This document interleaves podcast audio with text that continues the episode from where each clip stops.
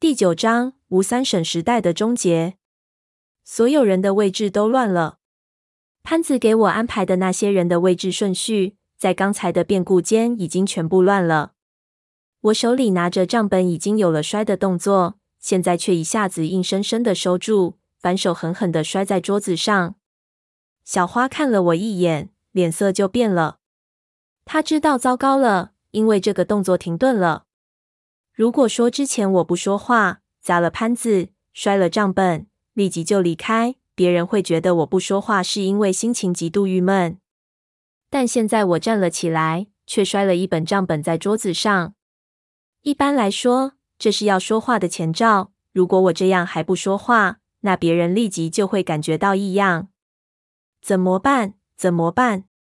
我脑子一下乱了，看着下面那些眼巴巴的看着我。等我说些什么的人，我只能竭力忍住不说话。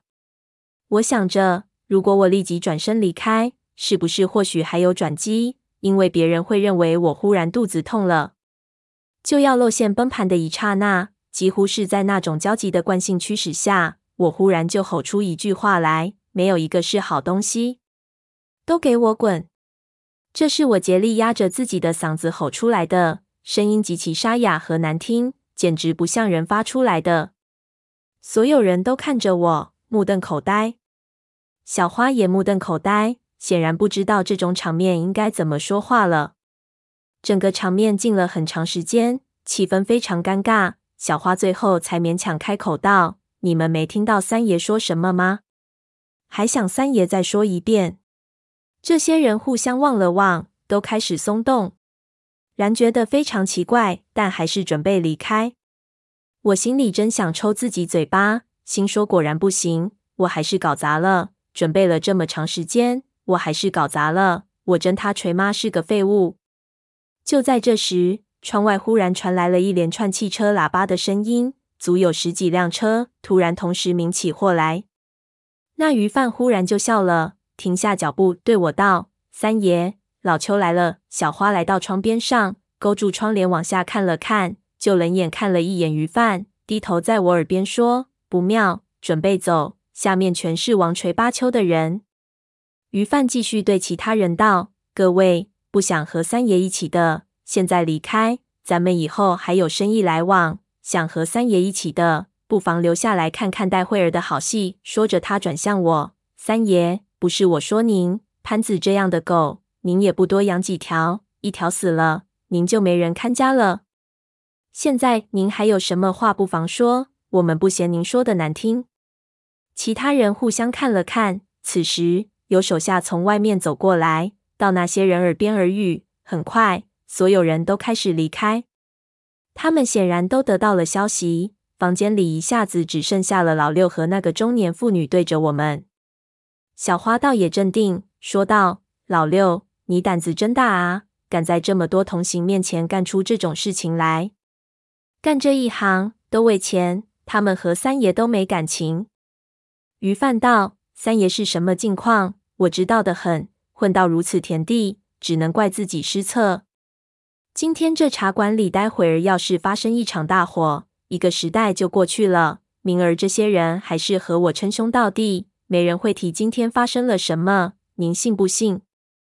你没让我走，那你是想连我一起做掉喽？小花笑道：“我本不想的，不过霍老太的事情您自己还没摆平呢。您要是出点事，可别说霍家人不开心。不过放心，秀秀小姐我会送还给霍家的。”小花脸色一变，秀秀惊讶道：“老六，我两个哥哥是不是和你说过什么？您自己回去问他们。”鱼贩道：“不过。”您想想，我们哪来那么大的胆子？耍刀子这种事情，我们不专业。不过你们霍家可有人才？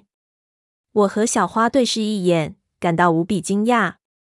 我实在没想到背后还有这样的事情。看来秀秀的两个哥哥还都不是省油的灯，竟然伙同王锤八丘想吞掉三叔的地盘，可能连小花的地盘都想吞掉。那你凭什么觉得我会就范？小花叹了口气，脸色就阴了下来，没有之前那种一直很俏皮的表情了。您凭什么觉得自己不会就范呢？花儿爷，您可没二爷当年的身手。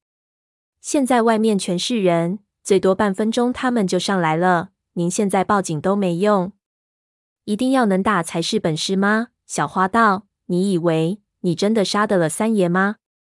于范看着小花，就冷笑：“难不成到这个时候了，你们还能飞？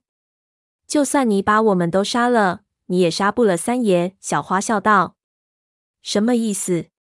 因为三爷根本不在这里。小花道：“我不知道小花想干什么。四随即我就明白，我们必须冒险了。事情已经对我们极端不利。”小花转向我：“亲爱的，用自己的声音和六爷打个招呼吧。”我动了动喉咙，就用自己的声音说道：“六爷，刚才得罪了，演的不好，不要介意。”于范和那个中年妇女的脸色霎时变得苍白。你是？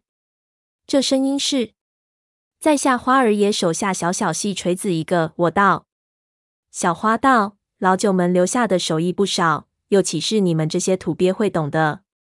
外面已经传来了王锤八丘带人上楼梯的声音，我背上都有点毛起来了。不可能，怎么可能这么像？于范连连摇头，还不信？那再让他们看看。小花道。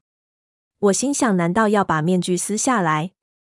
一想不对，这面具恐怕不是那么好撕的，而且让他们发现我是吴邪也不是好事。于是我心一横，就把自己的外衣脱了。我的身材和三叔差得非常远。三叔常年在外，有垂黑结石，我和他年龄上也差了很多，很容易看出来。衣服一脱，于范的脸色就更难看了。那真的三爷在哪里？中年妇女脸色发青道：“现在王锤巴丘倾巢出动，你们老窝有人看吗？”小花道：“三爷是什么性格的人？你们不是不知道。你们这几个月做的那么绝，他会安心来找你们要账本。”正说着，忽然于范的电话就响了，他立即拿起来，估计是来了条短信。正看着，他的脸色立即从苍白变成了铁青。他对中年妇女道：“妈锤的，是真的。三爷现在带了人在我们铺子里，快走！”那他们中年妇女指着我们：“三爷不死，弄死他们也没用。”于范直跺脚，我就知道没那么顺利。说着，他们带着手下急忙冲了出去。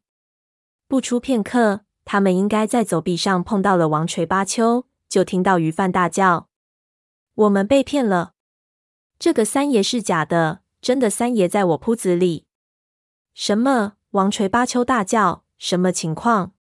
我就说那老狐狸没那么好弄，我们被算计了。鱼贩几乎吼了起来，声音好似太监一样凄厉。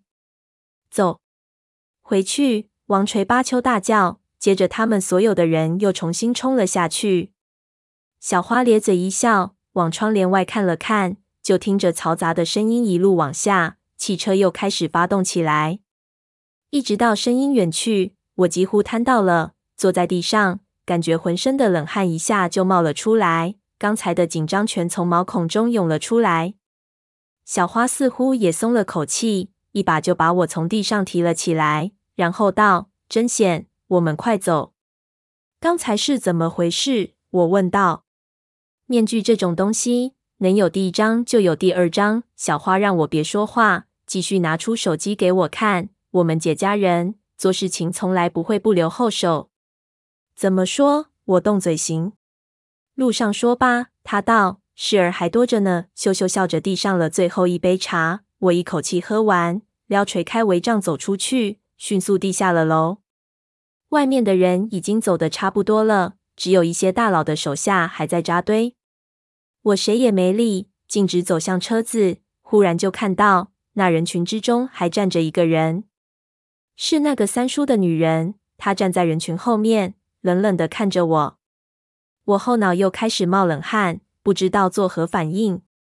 我心说，不会还有加时赛吧？却见她看着我，随后转身离开了。我深吸了一口气，小花已经把我推到车边，让我坐了进去。车子启动，我在车窗经过那姑娘时，看着她的身影。觉得她可能会是个大锤麻烦，但是我懒得去琢磨了。疲倦犹如潮水一样向我袭来。